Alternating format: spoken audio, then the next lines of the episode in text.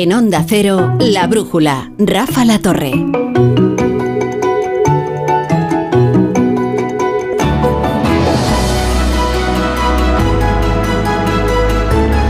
Vamos a ver, profesor, que este programa dura hasta las 10, la brújula de la economía, a las 9 en Canarias. Pero es que no puedes estar ya pidiendo la hora nada más llegar, ya bastante descansas cuando hay fútbol. Buenas noches, a pesar del gobierno y a pesar de tu animadversión inicua. Es que lo primero que ha dicho al llegar no es ni hola, es ¿pero qué pasa? ¿No íbamos a dar hoy la Real Sociedad? Y digo, hombre, profesor. Gran equipo, gran equipo. El culto al ocio es de liberales y de rojos. Ahí, ahí, Ni de rojos. Fíjate las cosas que dice, de verdad. Laura Blanco, ¿qué tal? ¿Cómo estás? Bien. ¿Todo bien? Yo también pedí el tiempo en el Celta Getafe del domingo. No, el Celta este año yo creo. No manera, no, no manera. cosa, no, no. Mal, el Celta mal este año. ¿Qué le Bueno, bueno, que queda mucho, ¿eh? Bueno, Esto es como la en bolsa. Hasta que no vendes no tienes ni minusvalía ni plusvalía. Aquí hasta que no acaba la liga, nada de nada. Dios mío. Qué deformación, ¿no? Estas Totalmente, mentes que inmediatamente llegan a la referencia económica. Bueno, no sufráis demasiado el sábado contra el Barça. ¿Eh? Claro. Eh, bueno, el Barça tampoco está como para hacer sufrir a nadie, para que nos vamos a engañar. Pero esto no, no, no, no es un programa de deportes, no, No. es el- la brújula del Radio Estadio ya terminó. Aquí pasamos. venimos a hablar de economía. Bueno, en realidad de economía nos sirve para sacar cualquier tema, ¿eh? porque Pues sí. aquí se ha hablado de, de- fíjate, eh, hemos hablado incluso, incluso hemos hablado de los bolos, del noble deporte de los bolos, a cuenta del linaje de Pablo Rodríguez Ah, Suárez, claro, que como claro, sabes claro. es muy ilustre en lo que se refiere a ese deporte. Querido Pablo, ¿cómo estás? Eh, buenas noches. Muy buenas noches. Tendríamos que hablar mucho más de bolos y mucho menos de fútbol. Esa es la verdad. Eso es verdad. Eh, sigue, pero tú sigues jugando o, o solo tu hermano es el que entrena. Hay bebedores sociales y yo me he convertido en una especie de jugador social que básicamente solo juego cuando vuelvo a España. Pero cuando, eh, claro, la gente no nos espera eh, estar ante un jugador de bolos tan eminente, ¿no? Porque esto no es algo que tú vayas proclamando. Cuando de repente se da la circunstancia de que quedas con un grupo de amigos, alguno no sabe que eres tan bueno y empecéis a jugar a los bolos, eh, se queda alucinado, ¿no?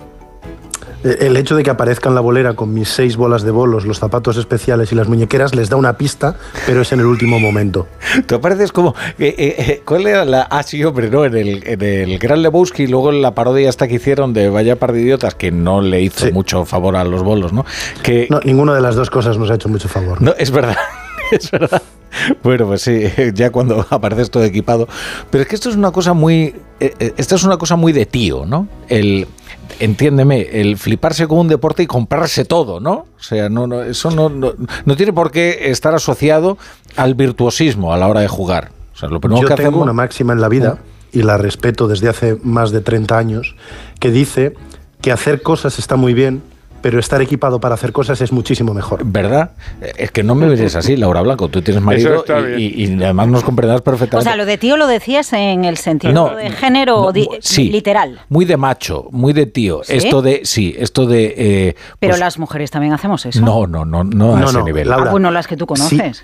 El Comité Olímpico Español, antes de pasar por París, va a pasar por mi casa para que equipe a 10 o 12 de sus federaciones. Eso es. Tengo material para Eso es. equipar a los deportes más inimaginables que puedas pensar. Es. Todo lo tengo aquí.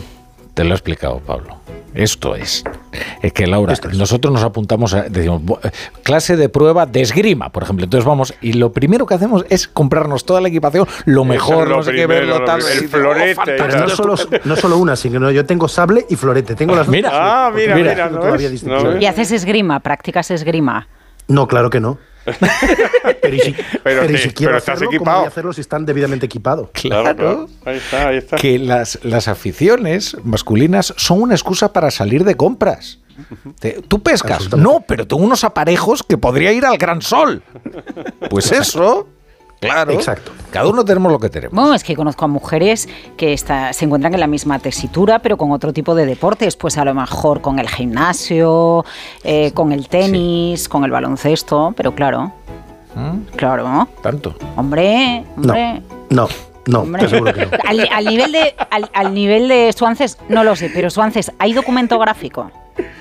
Mira, elige el Porque si no hay documento gráfico, programa- ¿yo qué quieres que te diga? te ¿Me puedes decir que tiene seis Perfecto. bolas y las zapatillas Escucha, adecuadas eh, voy, voy- y voy a hacer, florín? voy a hacer una referencia muy friki. Eh, no sé si veis la serie Futurama, ¿no? Eh, en la serie Sí, claro. Futurama hay un momento, el robot Bender, ¿no? En el que se Bender. compra un piso y parece que es muy pequeño, pero en realidad él está viviendo en el armario y utiliza de armario todo el resto del piso, ¿no? Entonces, eso es lo que pasa con Pablo. Pablo vive en el Eso armario y todo el resto cual. de su piso es un decathlon. Eso es. Absolutamente. Ignacio Rodríguez Burgos, ¿qué tal? Buenas Hola, noches. ¿qué tal? Muy buenas noches. En cambio, Ignacio solo tiene su bici estática. Sí. Eso sí, se está empleando a fondo, ¿no? Eh, ah, ah, eh, Bueno, ya incluso he llegado a la casa de la vecina dándole a los pedales, o sea que fíjate, y eso que es una estática. Eso. Que mm, a mí el deporte que me gustaba de pequeño era el de las canicas, que además ocupa poco ¿Ah, sí? espacio y te cabe en el armario perfectamente. Un deporte un poco ¿Eh? cruel, ¿no? En las canicas. Sí, ¿no? porque podías perderlo todo. Que- Es el único deporte donde puedes perder eh, el material de juego. Es Sí, increíble, sí. ¿eh? Claro, Lo cruel que es. Terrible, ¿eh? Ahí El jugando guá. al guá. De repente ¿eh? un Y niño con la con la- cuarta, cuarta y media y tal. Ahí, dale, que Es te como ves a un, a un niño con la cara no del perdedor de juego, ¿no? O sea, y, y en su primera nunca- experiencia de, nunca de conseguí- ruina, ¿no? Nunca, nunca conseguí salir de la ruina del, del guá. Bueno, es una historia un poco dickensiana ¿eh? un que nos ha dejado un poco abatidos, pero... Solo le falta el final que se está en la radio, claro que es lo peor. claro. Pero mira, juega lo que, lo que puede. ¿eh? pero mira qué bien te ha ido. Aquí estás con nosotros. En el momento que dejé de jugar a las canicas. Te perdiste para siempre. Total. Que no, que ahora... Ignacio- hay, hay presidentes del gobierno que juegan a- a- con otras pelotitas. Es ¿no? verdad, sí, Ah, sí. ya, pues, Eso es. Co- eh, Ahora Ignacio es un jefe, es próspero, trabaja mucho, es verdad. Es verdad. pero manda, vamos. Muchísimo. Sale aquí a la redacción Bueno, y bueno, se- todo el mundo tiembla, sí, sí. De verdad, ¿eh? ¿A que Todo el sí, Pedro tiembla, Pablo? sí, sí. Se ponen Sobre todos todo firmes. Pedro Pablo. Bueno, eh, Ignacio Rodríguez, vamos con la mirada cítrica. Vamos con la mirada cítrica en este día de San Valentín y también Día Internacional de la Energía. No hay nada como la atracción, la atracción que se profesan el ánodo y el cátodo, el polo positivo y el polo negativo. En Europa siguen adelante con sus deseos de que la energía, las energías renovables supongan el 30% del mix energético en seis años. Algo complicado. La capacidad de las baterías eléctricas, eso sí, se va a multiplicar por 7 de aquí al 2030. Pero el coche eléctrico sigue generando dudas y la OPEP, que al fin y al cabo le va la existencia en todo esto, ¿eh? la OPEP, la Organización Productora y Exportadora de Petróleo, afirma que las renovables no van a sustituir a los combustibles fósiles. Veremos. Y en cuanto al sector agrario, las protestas han incrementado su intensidad. En especial en, en Cataluña y en Andalucía, y bueno, ya antes contaba lo que ha pasado en Murcia, ¿eh? Eh, Sí, con el- han con rodeado la Asamblea Regional, no han dejado salir al el coche de López Miras, que incluso lo han zarandeado. Lo han ¿eh? zarandeado, sí. Mm. Eh, eso ha ocurrido en Murcia esta misma tarde. En Andalucía, diversas columnas han cortado intermitentemente los accesos a Sevilla con más intensidad la 49. Los manifestantes también, también han bloqueado durante horas el puerto de Motril y anuncian, anuncian más movilizaciones. ya está bien. Y no vamos a aguantar esto y no vamos a parar hasta que no lo arreglemos, ¿eh? Que lo tenga claro Pedro Sánchez. Que nosotros damos peor que pudimos, ¿eh? Para manejarnos. Cuidado con esto, ¿eh? y queremos un compromiso serio, no ya del ministro, sino del gobierno entero. Ya está bien de darnos largas de reuniones que no sirven para nada. Vamos a hacer todo lo que podamos y no dar brazo a torcer hasta que se consigan los objetivos, ya veremos. Pues así están los ánimos en Cataluña. Hombre, está bien el de, Sí, sí. que son peor que Puigdemont. Son- sí, sí, eh, como Puigdemont. Puigdemont se ha convertido ya poco a poco en una unidad de medida política. En Cataluña lo más destacado es el corte al tráfico del AP7 que ha afectado a la circulación con Francia y en Bruselas, ojo a esto, eh, también es de esta misma tarde, el comisario de Agricultura Janusz Wojciechowski ha propuesto un plan de ayudas nacionales de hasta el 10% del total de la PAC para compensar el aumento de los costes que sufren los agricultores. Es una fórmula para intentar aplacar las protestas. Mañana reunión de las organizaciones agrarias con el ministro Luis Planas. Por cierto, todavía no se sabe la hora de esta reunión, que ya lo dirán, porque entre medias vienen columnas de agricultores en tractor desde Extremadura y desde diversos puntos de España a manifestarse. Por cierto, la autorización solamente es hasta las 3, con lo cual supongo que a partir de las 3 ya sabremos cuándo es la reunión. bueno, el campo, el campo sigue incendiado y el sector de la vivienda congelado. Y, y encima el Supremo rechaza que el Estado devuelva lo cobrado de más en el impuesto de las plusvalías. Ya sabéis cómo agarra el Estado y lo difícil que es que suelte. El Supremo dice que el Estado no debe devolver el dinero cobrado por los ayuntamientos con el impuesto de plusvalías, pero a la vez deja abierta la puerta a futuras reclamaciones si no ha habido incremento de valor. Las cuatro reclamaciones hasta ahora, los cuatro recursos, pues había dudas ¿eh? en el tema del incremento de valor. Recordemos que independientemente de todo esto, el cálculo del, tributo eh, se anuló por el Constitucional.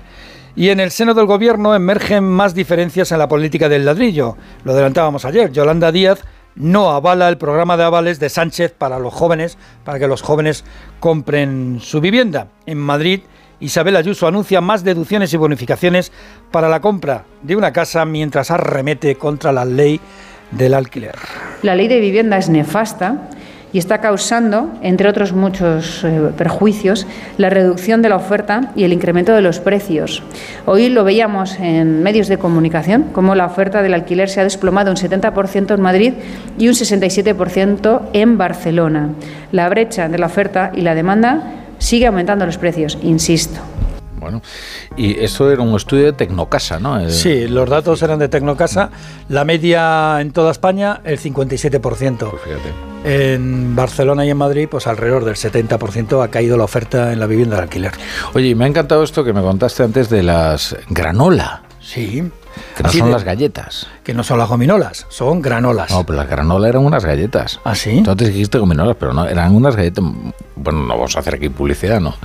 No, pero tienen todas las marcas. Sí. ¿Ah, sí? Sí, porque son unas galletas que se inventaron Ah, en es el un 19. tipo de galleta, ¿no? Sí, que lleva avena, que lleva miel, que lleva muy nueces, bien, como galletas Mucha fibra. Saludable. Exacto. Bueno, pues, ayuda, ayuda al tránsito, como dijo aquel. pues aquí hay mucha fibra, programa es- mucho músculo. Nada de lo humano nos es ajeno en este Ah, programa, es que- profesor. Por favor, Sí, lo que se aprende con la brújula de la economía Desde es luego. espectacular. ¿Dónde empezó la economía? En las casas, ¿no? Eso Es es. eso. Pecunia, pecunia non olet, profesor. Bueno, eso fue un emperador vespasiano. ya que hablamos de esto. Bueno, eh, Bueno, Goldman Sachs denomina así a las más grandes empresas europeas, granolas. Son 11. Se trata de Glaxo, Roche, ASML, Nestlé, Novartis, Novo Nordisk, L'Oreal, Louis Vuitton, AstraZeneca, SAP y Sanofi. La mayoría de ellas son farmacéuticas. También hay perfumerías, alimentación, del lujo, que es la más grande, Louis Vuitton, y dos grandes tecnológicas, ASML y SAP. Bueno, Louis Vuitton, 400.000 millones de valor Sí, en bolsa, que no está nada mal. más. Mal. En segundo lugar, Novo Nordisk, 340.000 millones y la medalla de bronce para, para la Suiza Nestlé, que es dulce como el chocolate, que, que también venden. Y estas son las 11, las 11 a este lado del océano, como las Mm. Bueno, Oceans Eleven. Luego os voy a preguntar por qué ninguna es española, ¿ale? Y me lo contestáis. La eh, más grande según española es consideréis. Inditex. Sí. Inditex, el trío son Inditex Santander y Iberdrola. Iberdrola. Bien.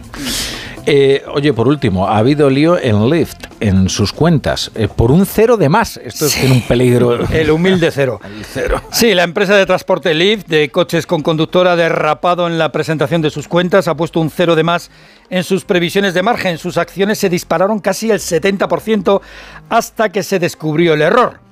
No iba a aumentar 500 puntos básicos su margen, como habían dicho al inicio, sino solo 50. Es decir, de 5% al 0,5. Es que la cosa cambia. El 0 como número con significado propio, hay que recordarles a los chicos de Lift, eh, apareció en la India en el siglo XVII con el matemático mm, Lo he dicho bien, mira, Sí, sí, lo he dicho Brahmagupta. bastante bien, buena pronunciación india. Y lo primero Mm. fue para establecer las dimensiones de un jardín y poder repartir las flores entre los trabajadores. Qué lindo. ¿Eh? Ahí es donde aparece. En Europa hubo que esperar hasta Leonardo de Pisa o más conocido como Fibonacci, el de la, Sucesión. ¿eh? el de la sucesión de Fibonacci.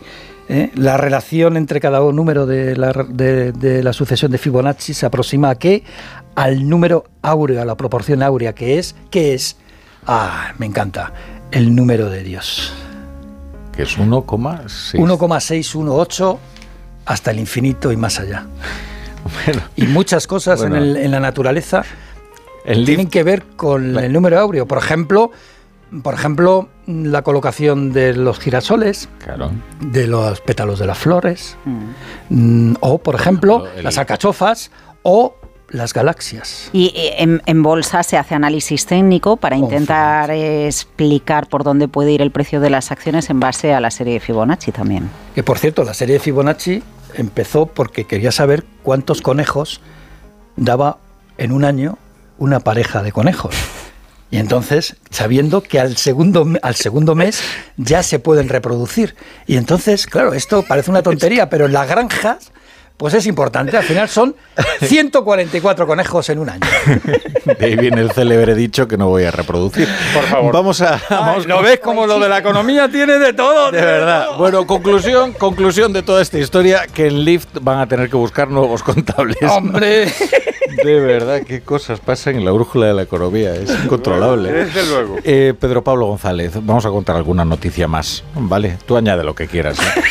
La eurozona evitó la recesión en 2023. Sí, el PIB de los países de la zona euro se estancó en el cuarto trimestre tras haber contraído un 0,1 en el tercero en un contexto marcado pues esa incertidumbre geopolítica que estamos viendo, unos tipos de interés elevados en el que el empleo, por cierto, en la zona euro aguanta. Eh, no, no hay que olvidar que el BCE sigue incidiendo y advirtiendo que la inflación no está controlada en la región, por lo que cuidado con las bajadas de tipo. Cuidado. Cuidado. Em- Emiratos entra en el consejo de Vodafone mientras Arabia mantiene su silencio en Telefónica. Sí, la entrada de Emirates Telecommunication en el Consejo de Administración del Grupo Vodafone se hará efectiva el próximo 19 de febrero con un consejero no ejecutivo. Aquí, en nuestro país, STC debe de pedir permiso aún al gobierno si quiere ejercer un control accionarial en Telefónica por encima del 4,9 o sin superarlo, si pide ese asiento que quiera o no en el Consejo de Administración. Veremos qué sucede por acá. Alarmas antirrobo en la carne de un supermercado en Alemania. Sí, eh, no es como aquí que sucedía, porque todavía no llega al nivel de precios que tiene el aceite de oliva y que, como bien sabemos en nuestro país, en algunos supermercados tienen un sistema de alarma, pero eh, se trata en paquetes de carne, salvo el pollo y el cerdo, que son más baratas. Se trata de evitar dice este supermercado, que también tiene eh, pues establecimientos en otro país, algunas sustracciones, pero lo que está pasando, lo que dicen desde el sector, es que las manifestaciones y los problemas del campo están empezando a afectar a cierto suministro de productos cárnicos para Alemania. Y la carne de conejo también. Sabía yo que iba a ser el conejo Estaba al caer. una cosa, ¿eh? Estaba Eh, al a caer. decirlo, eh, como este no es un programa animalista, además lo podré decir, es la más subestimada de las carnes. Es Totalmente. A mí me totalmente, encanta. Totalmente. hacer Tiene grandes detractores, ¿eh? La carne sí, de conejo. muchos detractores. No, pues a mí me Sí, encanta. a mí también. Sí, Muy sí. sana. Y, y a mí la, la, la paella ortodoxa, Con eh, carne, conejo, conejo. eh, es fantástica, ¿no? Mm. Eh, deja ahí no, en el sofrito, ¿no? Ay, qué cosa más rica. Eso y defiende- luego, eso lo hacía mi madre. y luego con lo que te sobra, pues lo haces al ajillo. Ahí Ya está, ya te queda. Pues es fantástico. El conejo sirve para todo. Pues ya ven. Esto es la brújula de economía, ¿eh? Créanlo o no lo crean, pero es la brújula de la economía.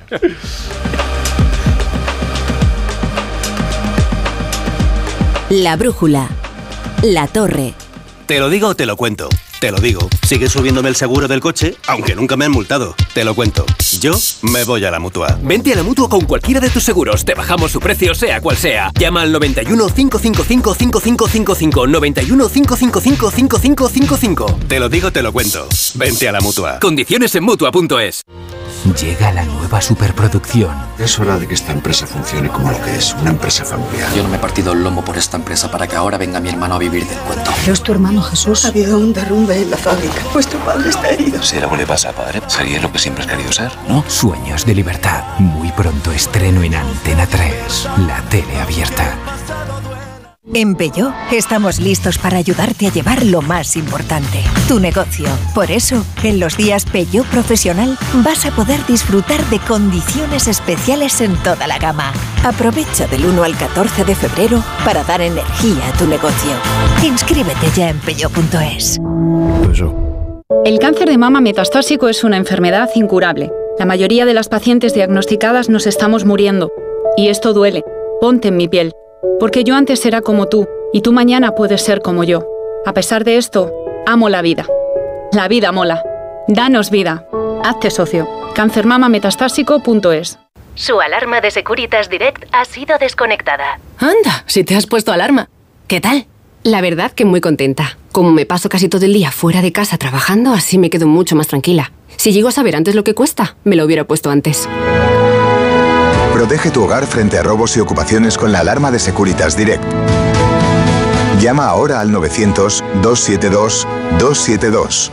¿Te preocupa el trabajo? Tranquilo, toma Ansiomet. Ansiomet con triptófano y asuaganda te ayuda en periodos de tensión en el trabajo. Venga, que tú puedes. Ansiomet de Pharma OTC. ¿Qué, ¿Qué es lo peor de las redes sociales? Estar enganchada a la pantalla. Que nos bombarden con notificaciones todo el día. Los comentarios de haters. El ciberacoso. Las fake news. Pero ¿sabes qué es lo mejor? Que podemos cambiar las cosas. Demostremos que también somos capaces de usar las redes sociales con cabeza. Si tú también quieres formar parte del cambio, regístrate en Efecto 1000 y sube tu vídeo. Nosotros ya formamos parte de la generación 1000. La generación que usa las redes sociales con cabeza. Entra en efectomil.org. Un proyecto de la Fundación A3 Media con la colaboración de la Fundación Telefónica. ¿Cansado de toser? Toma Herbetón Respire. Herbetón jarabe con extracto de pino y eucalipto espectora y reduce el espasmo bronquial. Herbetón Respire. Consulte a su farmacéutico o dietista. El 60% de los adolescentes consume pornografía. Están utilizando la pornografía como un tutorial. No se dan cuenta de que lo que están viendo es ficción. Es un tema que nos preocupa y mucho, y por eso lo tenemos que hablar. Lo tenemos que hablar. Porno menores y manadas con Sonsoles Ónega. Hoy en directo a las 11 menos cuarto de la noche en Antena 3. La tele abierta. La brújula. Rafa La Torre.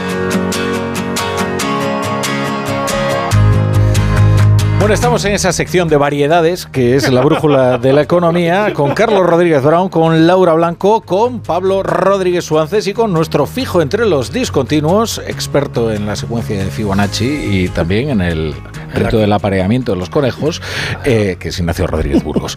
Y he leído algo muy interesante. He leído algo muy interesante que es en el periódico de España.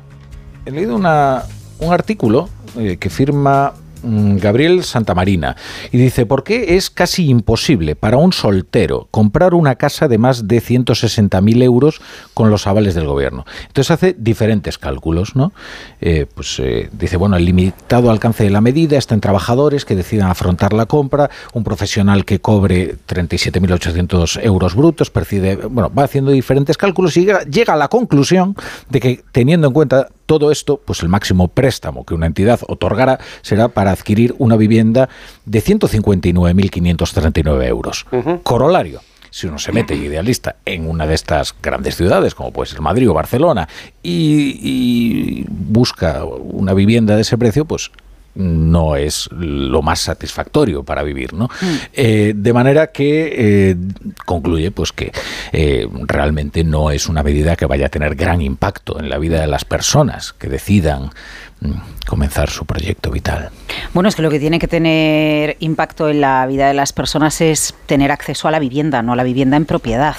Eh, yo quiero recordar por qué los bancos dan el 80% de la hipoteca de la vivienda. Porque es importante, porque tuvimos una crisis de AUPA, una crisis que puso patas arriba a todo Occidente, una crisis que provocó que, eh, pasáramos en España de más de 50 entidades financieras. No fue el único motivo, ya lo sé, a que pasáramos a en torno a 10 grandes entidades financieras a principios de los 2000 no, se, no es que se diera el 80 o se diera el 100, es que se daba el 110 y se daba el 120% de la vivienda. Y eso acarreó problemas, porque en el momento en el que, esto es como unas fichas de dominó, se cae una y empiezan a caer el resto. Fijaos ahora que hablamos tanto en Europa de qué bien está aguantando el mercado laboral, la crisis, la inflación, la desaceleración económica. Imaginaos que empieza a caer la ficha del mercado laboral. ¿Por qué la banca del 80%? Porque te aseguras que el endeudamiento se limita. Fue una decisión regulatoria, fue una decisión de las autoridades, fue una decisión de los políticos para evitar que volviéramos a asistir a una crisis financiera. Yo no entiendo que teniendo que fomentar la vivienda de alquiler, porque somos uno de los países que tiene menos parque de vivienda en alquiler, las medidas vuelvan a estar encaminadas a la compra de vivienda, porque así no resolvemos el problema de entender que se puede vivir de alquiler. Para que se pueda vivir de alquiler lo que tiene que lo, que hace falta es que haya mucha oferta, porque si hay mucha oferta es como las manzanas. Cuando tienes mucha oferta en el mercado consigues bajarlas de precio. ¿Por qué? Mm, volvemos, sea en el gobierno central o sea en, el, gobierno, los gobiernos autonómicos, a centrarnos en que tenemos que tener acceso a una vivienda en propiedad. ¿Qué pasa con los avales si, imaginaos un caso hipotético, que empezara a subir el desempleo, que empezaran a bajar los salarios, que volviéramos a asistir a una crisis?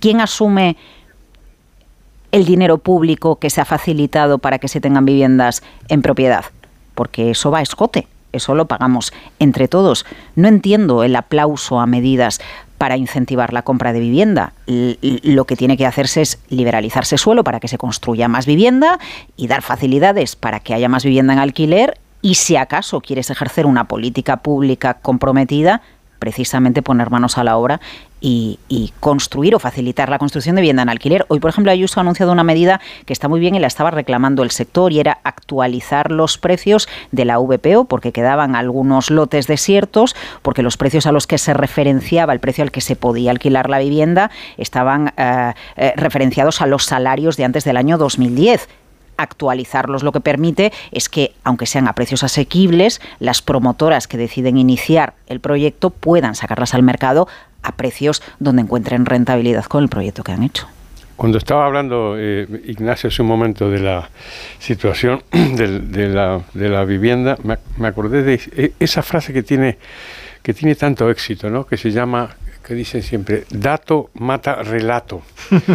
es una frase que tiene tanto éxito como muy, muy escasa verosimilitud, porque este es un, es un ejemplo de que el dato no mata el relato en, en absoluto. La noticia que comentaba eh, Isabel Díaz Ayuso y que está en, el, en la portada de expansión de hoy, bueno, y con un editorial durísimo de expansión diciendo que esto es el fracaso mayúsculo de la política de vivienda de, Pedro Sánchez. Pero vamos a ver, aquí sí que podríamos decir, ya lo dijimos, ¿eh? ya lo dijimos en la brújula de la economía a menudo, ¿eh? muchas veces. Las medidas intervencionistas lo que hacen es conspirar contra sus propios objetivos. En el caso de la vivienda, pues lo que hacen es restringir la oferta suma la inseguridad jurídica y el resultado es lo que tenemos. Entonces, aquí, ¿cuál es el origen? Me acordé por esa cosa muy divertida que hiciste con Javier de Santa Marta hace un rato. Ah, me encantó, me encantó, me encantó. Lo que revela es el poder de la ideología.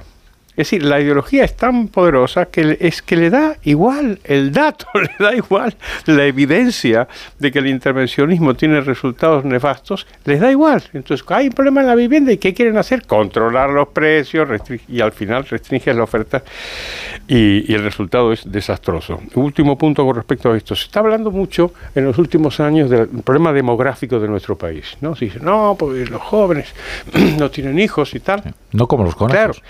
Y claro, y aquí la cuestión es, oiga, igual si no tienen hijos es por esta combinación letal de poco salario y vivienda cara. Pero hay que meter la vivienda cara dentro de la ecuación para entender por qué las, porque es lo que parejas no se plantean, por ejemplo, tener hijos o tener más hijos, pues porque es muy caro cambiarte de casa. Sobre todo porque carga de mayor sentido al adjetivo del sintagma poco salario, que mm. siempre es algo relativo. Evidentemente, cuanto más cara la vivienda, más poco es el salario, ¿no? porque es un bien de primera necesidad, ¿no? Pablo. Yo creo que es difícil encontrar un ejemplo que reúna todos los ángulos de cómo no se tiene que hacer una política pública. Está todo mal en, esta decisión.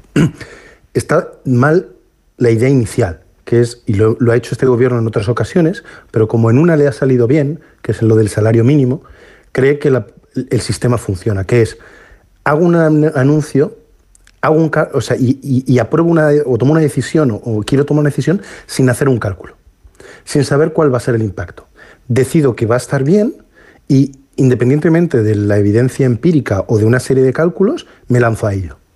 Si ha salido mal, es porque el mercado o los especuladores conspiran y se ha salido bien, hmm. yo tenía razón y lo hmm. puedo aplicar en, en, todos los casos. Y por desgracia, ese ejemplo, que no ha salido mal o incluso ha salido bien en el salario mínimo, lo están replicando aquí. Entonces hay una decisión que la evidencia empírica te dice que no es la solución adecuada. Primero porque sabes lo que tienes que hacer. Tienes que ayudar a aumentar la oferta pública de vivienda para que bajen los alquileres y activar el mercado, meter más, más vivienda y eso hace que, eh, que vayan a reducirse los precios. ¿Sabes lo que funciona? en otros países o incluso en comunidades autónomas como el País Vasco, y no lo haces.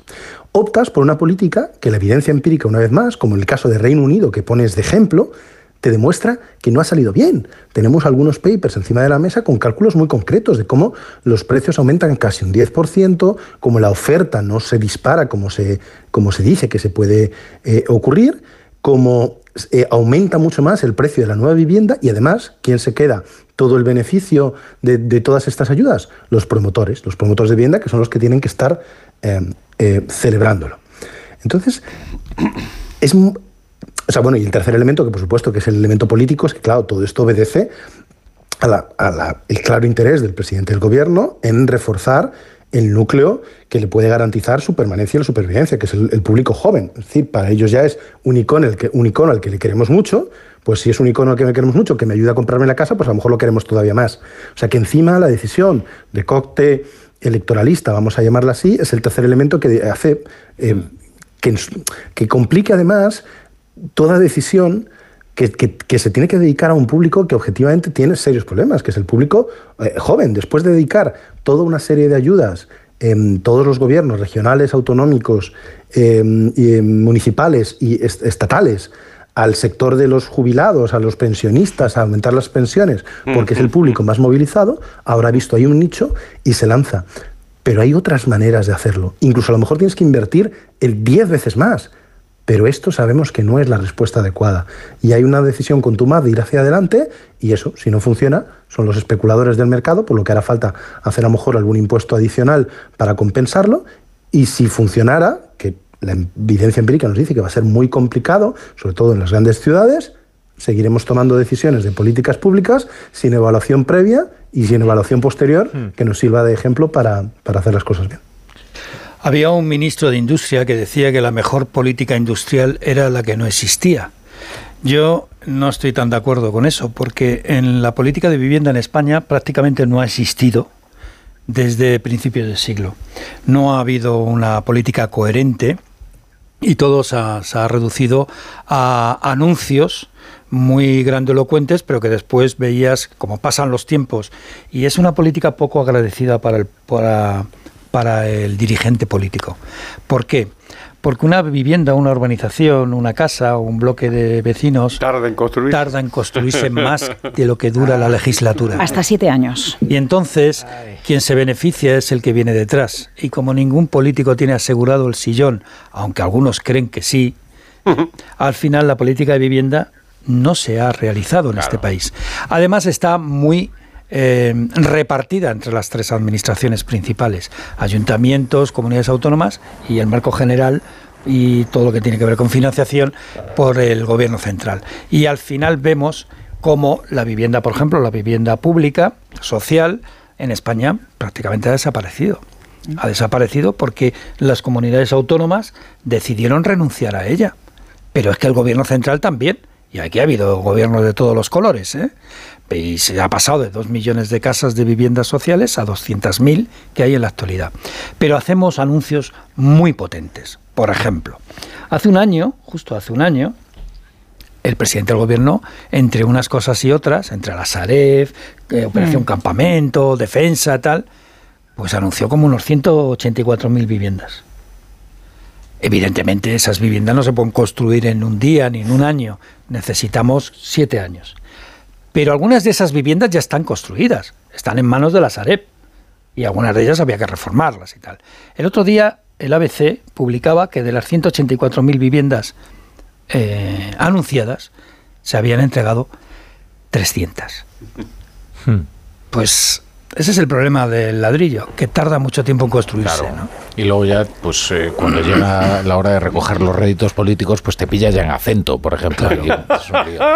Eh, yo creo que lo que hay que hacer es fomentar la, vivienda de alquiler, disculpa Pablo, eh, pero la realidad es que vivimos en un país en el que nos aferramos al ladrillo, bueno, en el que más del 50% de las viviendas se compran a tocateja, en el que las personas que viven de alquiler es una cifra inferior al 20% de la población. Y por eso se tenga la ideología que se tenga, porque es verdad, profesor, que la ideología marca mucho, pero bueno, forma, forma parte de la política, ¿no? La ideología que tiene cada uno. Lo que ya, a, mí lo, a mí lo que me chirría en este caso es que lo que me esperaría de un gobierno con esta ideología es que promoviera otro tipo de, que, que, promoviera otro tipo de políticas, precisamente para no caer en el error en el que se cayó en España en los años 80, que era te asigno una vivienda de protección oficial o una vivienda social que dentro de X años pasa a ser tuya y ya puedes eh, comercializar con ella, porque es una vivienda que también está hecha con el dinero de todos. Y lo que tendríamos que hacer es tener la vivienda a disposición de esos chavales o esos jóvenes, bueno, los treintañeros, ¿no? porque se emancipan a los 30 años para que se puedan emancipar y haya unos periodos en los que hasta que tengas determinados ingresos eh, puedas tener acceso. Y eso sería un dinero eh, podríamos incluso decir, podría ser un dinero bien invertido desde las políticas públicas, facilitar que hubiera vivienda en alquiler. Lo que pasa es que yo aquí encuentro una incongruencia y es que se vuelva a fomentar eh, que se tenga eh, la propiedad privada pero pagada o financiada con todos. Y ojo, en el caso de los ICO lo veo diferente a lo que se está a lo que se hizo en su día con el con el, con el COVID o las ayudas que se dieron a las empresas, porque ahí nos estábamos, cuando pones en marcha una empresa no la pones en marcha de un día para otro. Eh, si una empresa muere, eh, es muy difícil que vuelvas a volver a montar un negocio y además era una situación excepcional. Pero aquí lo excepcional es que no tenemos mercado de alquiler, no damos acceso al alquiler y volvemos a caer, volvemos a tropezar en el mismo problema. Em, no seré yo quien tire piedras en contra de los jóvenes, pero sí que creo que se, es, se puede emancipar eh, un joven, una pareja, incluso tener hijos, aunque no se tenga acceso a una vivienda. Hombre, estamos en San Valentín, por Dios, no eh, desalentemos. Otros lo hemos hecho. Pablo.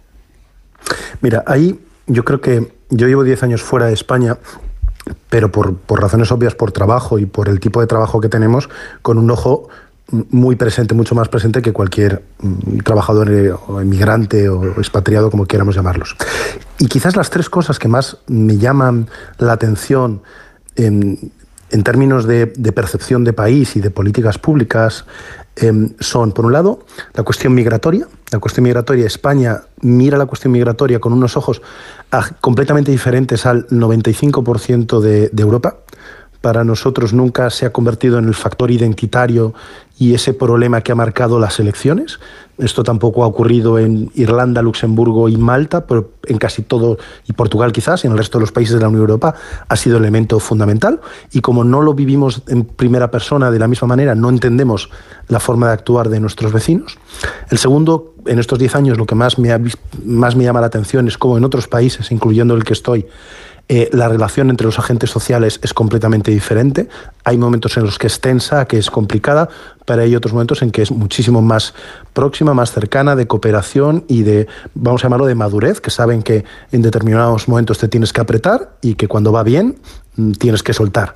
Y ese nivel de confianza nosotros en España tampoco lo, lo somos capaces de aplicarlo a la negociación colectiva y a las negociaciones entre los agentes sociales.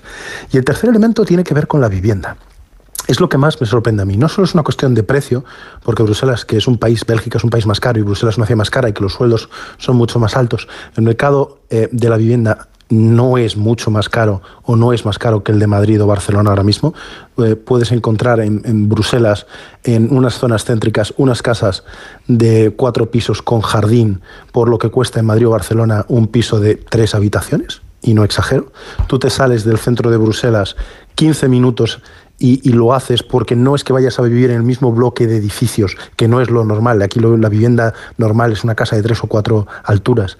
Pero si tú te vas 15 o 20 minutos hacia las afueras o hacia cualquier otra de las regiones, no es para vivir en ese mismo tipo de bloque, pero un poco más barato, sino para tener tu propia casa, a lo mejor con jardín y tres habitaciones por 1.400 o 1.500 euros. Y es esa falta de perspectiva que hace que los españoles seamos incapaces de entender que de verdad hay otras alternativas. Obviamente Londres es una barbaridad, París es una barbaridad, Nueva York es una barbaridad, pero hay en Europa otras alternativas, otras posibilidades, otros sistemas, bien a través de la vivienda más de alquiler o más social como Viena, o bien a través de un mercado más libre, con protección para el propietario y con menos presión, que permítelo. Y hasta que no entendamos que efectivamente otros modelos son posibles, yo creo que vamos a seguir optando por unas, unas soluciones equivocadas o incorrectas o realmente frustrantes. Bueno, la cosa llega hasta tal punto de la distorsión del mercado en España del alquiler, porque el problema es que no hay oferta de casa nueva, pero es que tampoco hay oferta del alquiler. La, prueba está que Tecnocasa te habla de una caída de la oferta del 70%. Es que estamos hablando que, que, están desapareciendo. En, en, Barcelona ha desaparecido de cada cuatro casas, tres. Tres han salido del mercado. O sea, no están en el mercado.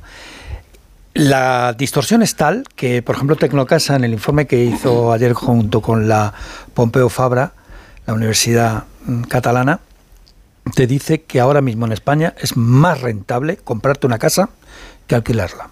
Es que así de las te ahorras en una hipoteca, una casa de 250.000 euros con hipoteca a 25 años, el ahorro viene a ser de unos 40.000 euros. Es decir, si te vas de alquiler, pagas 40.000 euros más en esos 25 años y encima, que es lo más importante, Claro. No tienes casa. Es que ese es el tema.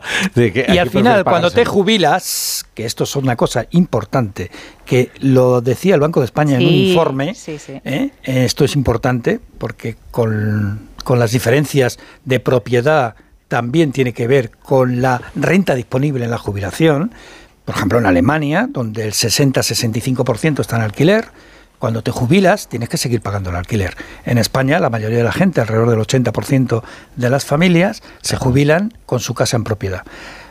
Lo, pero eso demuestra la distorsión del mercado en el que Pues se lo dejan a quien tenga que dejárselo, a pesar de que en algunos casos sea un marrón porque por el impuesto de sucesión, estas cosas, ¿no, profesor? Bueno, se compra una casa, a la vista de los datos, se compra una casa quien, quien puede tener una ayuda familiar, la entrada. El profesor, el profesor quería hablar de un tema, eh, de un tema que vamos a introducir con un bellísimo ripio, y es por qué no hay granolas que sean españolas. ¡Ay, qué, qué, bonito! Esto, eh, tú estás en la línea del famoso poeta venezolano eh, Abigail Lozano. sí, yo creo que sí. Siempre me pareció que tienes una vena lírica. Que, es verdad. Bien. Es verdad. Bueno, pues... La Sobre cuestión de San Valentín, profesor. La cuestión de las empresas. Dos cosas quiero decir. No solamente por qué ¿Por qué no tenemos eh, eh, empresas tan dinámicas, tan importantes como tienen los norteamericanos? Sino además, ¿por qué no tenemos empresas grandes? Es muy complicado. Eh, España y Europa es un, es un sitio de, pymes, no es un sitio de empresas grandes. Sobre este último punto, un economista español que conocéis, que es muy destacado, que se llama Luis Garicano, escribió un artículo en una revista académica de Estados Unidos, que es la American Economic Review y entonces lo que hizo es, otra vez, ya, lo decíamos, ¿no? Hmm. que la explicación es la regulación. Es que hay un umbral, que es el umbral de los 50 trabajadores por empresa. Entonces, si tú tienes en lugar de 49, 50, pues tienes un incremento de costes y de regulaciones extraordinario, extraordinario, de todo tipo, desde, desde los eh, sindicatos hasta toda clase de regulaciones y de costes que hacen que sea difícil que las empresas tengan una evolución natural, que es crecer. Entonces, esto desde luego no tiene nada que ver con la naturaleza. No es que los españoles o los europeos seamos peores que los norteamericanos, es estrictamente un marco institucional que los norteamericanos, que tienen muchísimos defectos, como sabéis, y están lejos de ser el, paraíso liberal que a veces pintan, sí tienen una actitud y un, marco institucional, porque es que es menos hostil, es menos hostil a las empresas grandes y es menos hostil a que las empresas crezcan, porque ese resultado es lo que tenemos. Eh, mm, Yo creo que, al margen de lo que dice el profesor, hay un aspecto que es fundamental para que encontremos estas granolas, sobre todo en, unas cuantas de ellas, como puede ser una SML o como puede ser eh, Louis Vuitton. Eh, son empresas que son líderes en lo suyo, eh, líderes en lo suyo hasta tal punto, por ejemplo, en el caso de ASML, que es la única que fabrica eh, las máquinas necesarias para fabricar los chips más evolucionados del mundo. Eh, hace poquitos días presentó incluso una máquina que es bueno del tamaño de dos plantas de, un autobús, 380 millones de dólares. Tienen tanto poder de, mercado porque son líderes, lo consigue Louis Vuitton con el lujo y con eh, el trabajo que ha hecho con las marcas a lo largo del tiempo. O, le sucede a la danesa Novo Nordisk con los productos que tiene para eh, poder adelgazar sin riesgo cardíaco. Ese liderazgo que tienen en el mercado sí que es comparable a las grandes compañías americanas, esas famosas siete magníficas, porque tienen algo en común. Han innovado. Y la innovación, el riesgo que te supone la innovación, la inversión en intangibles para acabar innovando, es lo que consigue diferenciarte y eso es lo que han demostrado las grandes compañías tecnológicas americanas. Eh, por eso, y voy a cambiar radicalmente de tema, ¿eh? me voy a ir a el asunto que está centrando la actualidad económica en España estos días, que son las protestas de los agricultores. Yo hay algo que no entiendo las protestas de los agricultores y tiene que ver con la innovación y tiene que ver con la ineficiencia, porque sabemos que protestan por la PAC, que protestan por el medio ambiente, por las cláusulas espejo, eh, por los precios a los que ellos venden en relación a cómo se vende en el supermercado. Protestan mucho por el cuaderno digital un cuaderno digital que lo que busca es mejorar la eficiencia, la productividad y la recopilación de datos para optimizar eh, los procesos que aplican en el campo. Nos tenemos que acostumbrar a que la digitalización es la que nos puede permitir, a lo mejor en el campo, a llevar a ser empresas, pasar de ser pequeños eh, campos, cultivos autónomos, a ser mayores empresas. Y un día llegar a innovar. Y como no innovemos y como no incorporemos, se llame cuaderno digital o se llame otra cosa, la torre, eh, nos vamos a quedar atrás. Eh, Pablo, eh, puedes hacer un ejercicio de síntesis y así intervenir. Es que el profesor se quiere ir ya, por lo que sea. No, tengo una sección que yo sepa, ¿no? De verdad. No quiero irme sin ella. Voy a hacer solo un comentario que no, enlazando un poco con lo último que, que ha mencionado Em, que habéis mencionado, pero em, por corregir o matizar un momento lo que ha dicho la mirada cítrica antes Ignacio de cara a los, a los agricultores, cuando ha mencionado al, comisario europeo, a, a, Wojciechowski. Sí, te ha salido muy bien. Sí. Me ha salido muy bien.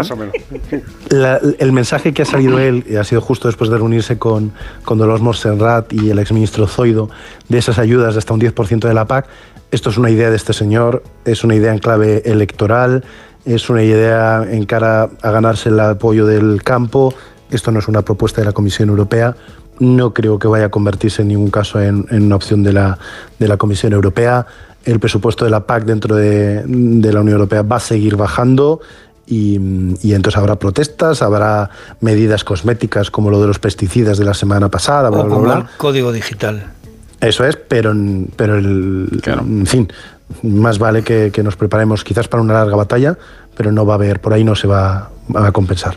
Ahora va, profesor, ahora va, déjame que tengo unos compromisos.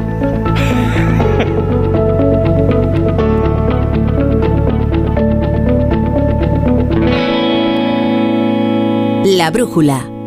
La torre. Hay dos tipos de motoristas. Los moteros, que llegan en cinco minutos, y los mutueros, que hacen lo mismo, pero por menos dinero.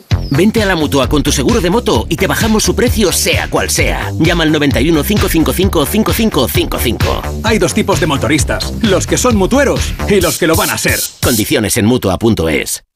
Arranca una nueva edición de los premios Ponle Freno para reconocer las mejores iniciativas que hayan contribuido a promover la seguridad vial en nuestro país. Consulta las bases en ponlefreno.com y envía tu candidatura antes del 4 de marzo.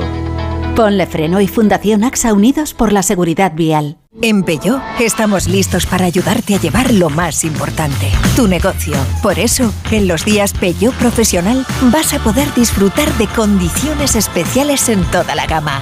Aprovecha del 1 al 14 de febrero para dar energía a tu negocio. Inscríbete ya en peugeot.es. Empieza el año ahorrando en Bricodepo. Con este pavimento porcelánico de 8,95 euros el metro cuadrado, ahora por solo 7,95. Y la puerta lacada con tapajuntas, antes a 119 euros. Y ahora todo por 99. Recuerda que si lo encuentras más barato, te devolvemos la diferencia por dos. Ya en tu tienda y en bricodepo.es. De nuevo, buenos días España. Protagonista, Luis del Olmo. Luis del Olmo era un enamorado de su trabajo. Protagonistas nosotros en acción. Abrió un camino que todos los demás seguimos. Le he respetado y le respetaré siempre. Información, opinión, entretenimiento. Para la radio cambiar es más que vivir. Sus principales virtudes yo creo que es sin duda la innovación, la independencia. Una parte de lo que entendemos por radio se la inventó Luis del Olmo. Te agradezco que recuerdes la historia de protagonistas. Una serie documental escrita y dirigida por Diego Forte. El mérito es de ustedes, amigos oyentes. Aquí están, protagonistas. Cada lunes, un nuevo capítulo de este podcast en la web y en la app de Onda Cero. Con la gente y la radio del pueblo. La brújula. Rafa La Torre. Hoy, como todos los miércoles, cerraremos la brújula de la economía con la sección.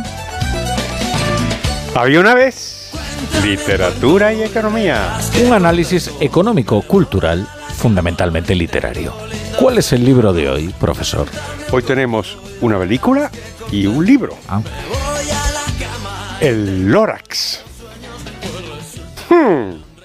Gra- gracias a mi compañero Jorge Abad, mi compañero de más de uno, que me dijo que tenía que ver esa película y mire, y echarle un vistazo a- al libro. La película se llama Lorax en busca de la trúfula perdida, es del año 2012, es una película de animación que se basa en un relato de 1971 de Theodor Seuss Geisel, más conocido como el Doctor Seuss, que tuvo mucho éxito en, en libros infantiles en los finales de los 60 y principios de los 70. Bueno, pues lo que hacía Zeus y hace la película es que, bueno, Zeus estaba em, em, enfadado porque em, los libros em, ecologistas que ya había en su época eran, eran, pues, eran aburridos y quería contar una historia entretenida sobre este tema y lo consiguió.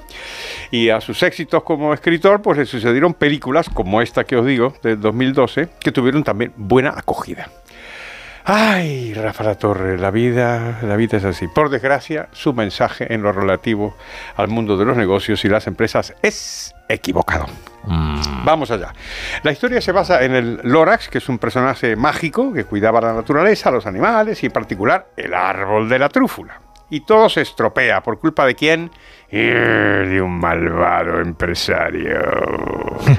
¿Y, y qué hace el malvado empresario? Pues promueve la fabricación de lo que se llama el SNID, que es un tejido versátil y muy demandado, y al final se talan todos los árboles, se expulsan todos los animales, y los humanos viven en una ciudad espantosa donde todo es de plástico, y el malvado empresario les vende aire puro para que puedan respirar. Bueno, hay un niño de 12 años, que es el protagonista, que se llama Ted, que quiere ver un árbol de verdad.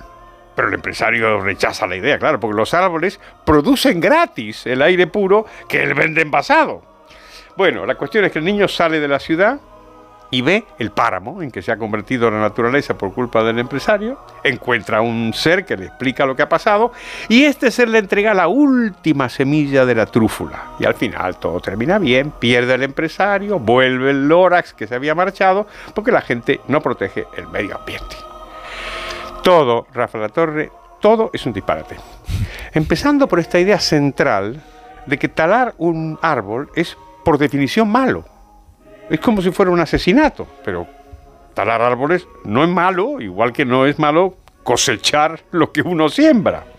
Los agricultores, los ganaderos y los empresarios de la madera, que se llaman, como sabéis, silvicultores, no destruyen la naturaleza, sino que la protegen y la recrean desde hace miles de años. Ningún empresario es como el de la película, que es ridiculizado como, como eh, la encarnación de un sistema destructor. ¿no?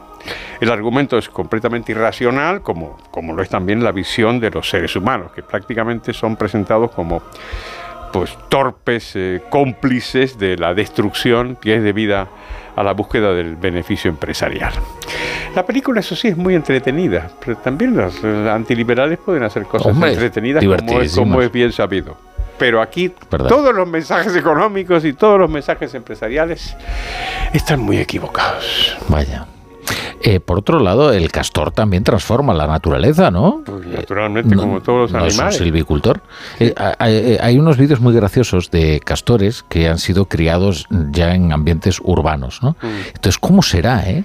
¿Cómo será la, la- la ins- inscripción eh, genética, ¿no? Y el, y el, no sé, la biología, eh, el poder que tiene, ¿no? Que se ponen a, cogen calcetines y, y hacen presas en los pasillos. Qué bonito. Son simpatiquísimos los Eh, castores. no, No leíste los años 80, los jóvenes castores, había una serie de libros que te enseñaban precisamente habilidades vinculadas a la naturaleza y muchas con la madera. Ah, qué bueno. Pues quería preguntarte una cosa. Sí. ¿Te ha gustado?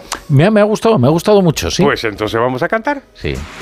Que esta es la fácil, ¿eh? Está muy fácil. Está, claro. Bye bye happiness. Ah, no tiene ningún reto esta. Hello loneliness.